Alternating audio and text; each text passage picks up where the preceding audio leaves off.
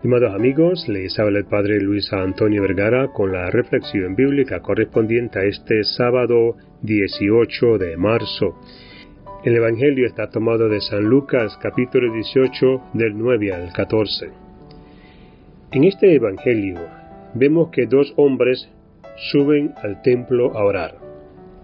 Es la oración donde el corazón queda al desnudo.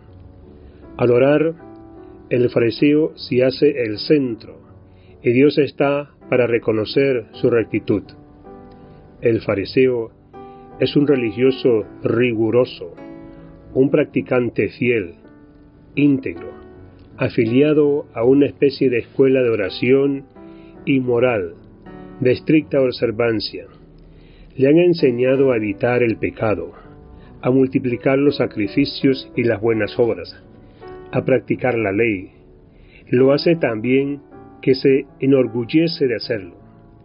Está en mano de Dios, y Dios tan solo tiene que hacerle justicia. Dios no necesita ser ya ternura y perdón. Basta con que sea justo. Todas las cualidades que posiblemente tenga el fariseo están como envenenadas por su orgullo. El amor propio desmesurado es capaz de estropear las más bellas realizaciones.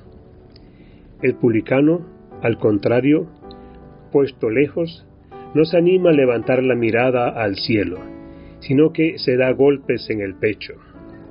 Es el ladrón público. Su oficio mismo era maldito. Robaba por una profesión y en provecho del sistema que oprimía al pueblo, para beneficio del ocupante opresor y pagano, que además contaminaba con sus ídolos y prácticas inmorales. Para los judíos del tiempo de Jesús, este era un caso sin salida. Jesús se enfrenta a la opinión de su tiempo porque Dios es siempre el Dios de los desesperados. Dios da a todos su oportunidad incluso a los más grandes pecadores. El publicano se da cuenta de su integridad y mira a Dios que puede salvarlo. Es preciso que nuestras manos tendidas hacia Él sean unas manos vacías.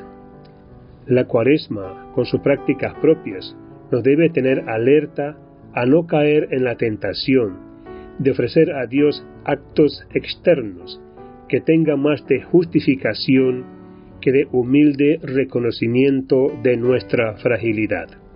Sabernos amados y perdonados sin mérito alguno nos lleva a sentir la necesidad del amor de Dios.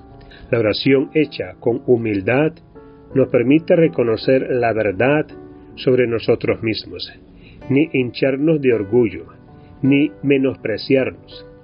La humildad nos hace reconocer los dones recibidos y reconocer también los dones del otro. La humildad nos hace ser testigos, no de lo que hemos hecho, sino de la misericordia que el Señor ha hecho por cada uno de nosotros. Nuestra oración no debe ser una técnica, un método, una fórmula, sino un gran amor. En la oración, en la misericordia, en la caridad, en la preocupación por los demás, propia del corazón humilde, está el camino de nuestra justificación y salvación. Que Dios les bendiga a todos.